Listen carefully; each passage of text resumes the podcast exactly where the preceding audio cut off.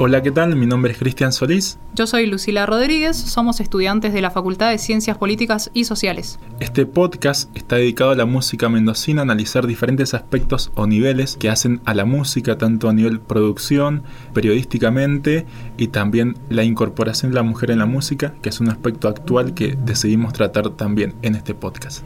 Hay que pensar que El mismo Sol es un podcast que tiene nuestra mirada personal, es un recorte, no necesariamente abarca toda la música mendocina, sino que seleccionamos diferentes movimientos y diferentes segmentos en el tiempo que los fuimos representando a través de la participación de diferentes personas. Y el formato que elegimos para este caso es el de un mini documental en el que van a poder encontrar en un mismo capítulo diferentes voces sobre un mismo tema para darle riqueza discursiva de algún modo a lo que intentamos contar.